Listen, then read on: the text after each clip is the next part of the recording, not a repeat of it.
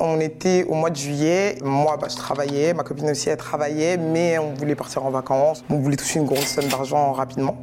Il y a une connaissance euh, à moi qui nous a proposé euh, de faire les mules, faire passer euh, de la d'un pays à un autre. On s'est dit, bon, bah ok, on y va. Et trois jours après, on était à l'aéroport de Roissy-Charles de Gaulle et on embarquait pour Fort-de-France.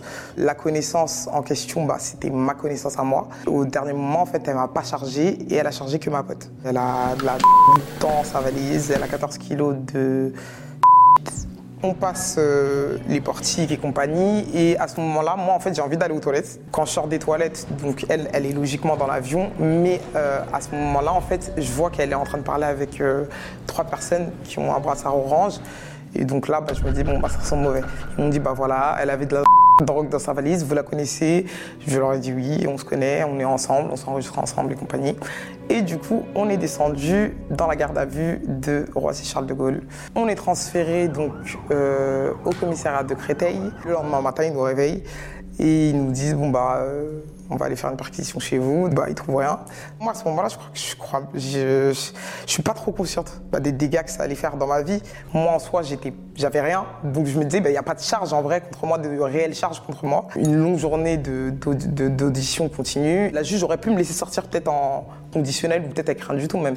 Mais vu que je continuais à dire, euh, j'étais avec elle, oui, j'étais au courant qu'elle avait ça, bah, ça, s'appelle de la complicité. Complicité. Je peux pas dépasser 96 heures de garde à vue, donc on passe en comparution immédiate pour être jugé euh, de notre délit. On arrive donc euh, devant la juge. C'est le seul moment où je peux dire bon bah en fait c'est telle personne qui m'a envoyé et en fait moi je n'avais rien parce que si ça ça. Mais je suis encore poussé par ce truc de, de, code ou de principes qui sont des fois erronés ou pas erronés. J'ai aussi la culpabilité de par rapport à la fille qui est venue avec moi et au moment du jugement en fait la juge donc euh, me donne à moi 4 ans de prison avec 2 ans et demi ferme et 1 an et demi de sursis.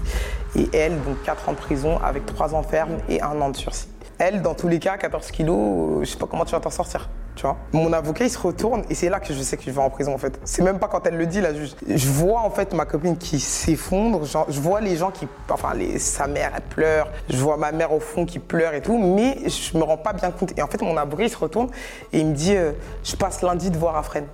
Du coup, on est déféré à la prison de Fresnes. On monte euh, dans la cellule des arrivantes. Et donc là, on dort. Et le lendemain matin, en fait, euh, je commence à entendre les bruits des clés qui s'ouvrent, les bruits des cellules qui s'ouvrent. Ça me réveille. Donc là, je commence à me que je suis en prison. Et là, je commence à pleurer. Et je me dis, euh, en fait, c'est pas un rêve. Genre là, je me réveille, je suis dans une cellule, c'est tout petit.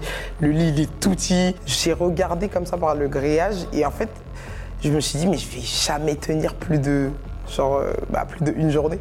En fait, j'ai vu toutes les filles qui étaient là et tout, et je me suis dit, mais il n'y a pas de joie dans cet endroit-là. Quand je vais voir ma spip, elle me dit, elle m'explique qu'en fait, moi, je suis grosse peine et que je pourrais pas rester à Fresnes. Moi, dans ma tête, je me dis, je vais pas faire plus de 4 mois. Je remplis le dossier et tout, mais je la prends pas au sérieux. En prison, bah, le quotidien, c'est toujours le même.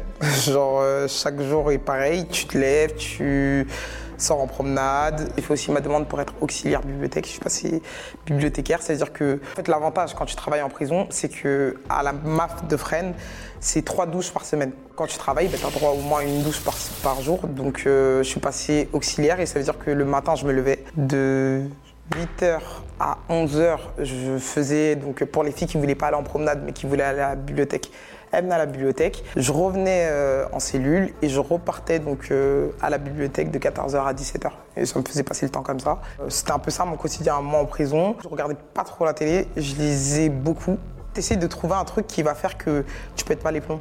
Je suis resté un an à Fresnes et j'ai été donc déféré à, au centre de détention de Réau. Tu dois rester 4 mois en fait en observation. Après, tu montes dans les cellules où tu peux avoir ta clé et faire un peu ta vie toute seule. Et là, en l'occurrence, bah, c'est des grosses peines, c'est des histoires, euh, c'est des histoires que je regardais à la télé, genre.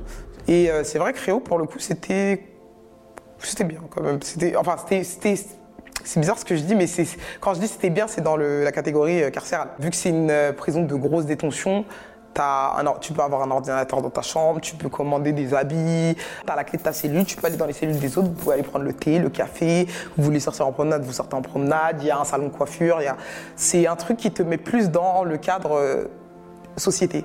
Je reste à Rio, je me fais des copines. Et en fait, je rentre dans ce truc-là, en fait, dans le truc que je voulais pas rentrer. Je rentre dans le truc de. euh, bah, c'est ma vie ici, genre. J'ai mes copines, le matin je me lève, je prends ma douche, on va prendre un petit café. Genre, on a notre petit quotidien. En fait, à midi, on mange, l'autre elle a fait ça, l'autre elle a fait ça, on se retrouve dans une cellule, on mange. On va au travail entre temps, entre euh, midi et le soir, les cellules se ferment à 18h. Et tu restes euh, dans ta cellule et tu regardes la télé ou tu écris des lettres ou tu lis. Donc là, ça fait 8 mois que je suis à. un an et 8 mois que je suis en prison.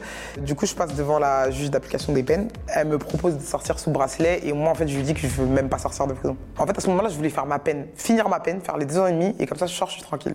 J'avais peur aussi de sortir. Euh, je vais pas mentir, j'avais aussi peur de sortir parce que je savais plus c'était quoi la vie normale, genre. Ouais, je sors en semi-liberté le 5 décembre 2019. La semi-liberté, c'est-à-dire que tu sors, le, tu dors en prison et tu sors le matin pour aller bah, soit travailler, soit chercher du travail, soit en formation, soit à l'école. Je me rappelle, je sors et, euh, et juste un truc tout bête, genre en fait, euh, quand t'es en prison, tu vois la fenêtre de ta cellule, c'est un grillage, donc ta vue, elle est comme ça. Euh, la prison, tout est fermé, donc ta vue, elle est comme ça. En promenade, ta vue, elle est comme ça. En fait, t'as pas une vue à 360 comme nous dans la vie. Et je me rappelle quand je suis sorti de, de devant Réo, en fait, il y avait tellement de voitures et tout. J'avais l'impression que c'était plus grand que ce que je pense une personne normale voyait, mais c'est parce qu'en fait, il y avait euh, trop d'informations pour euh, moi qui m'étais habitué à regarder que comme ça, en fait. Voilà, en fait, j'étais en semi-liberté donc pendant six mois à Fresnes. Donc, je dors chez ma mère le week-end et la semaine, bah, je vais au travail et le soir, je rentre dormir euh, Fresnes. Et j'essaye, on va dire, de me remettre comme je peux. Tu sors de prison, donc il faut te réadapter à la vie sociale, enfin, à avoir une vie sociale normale.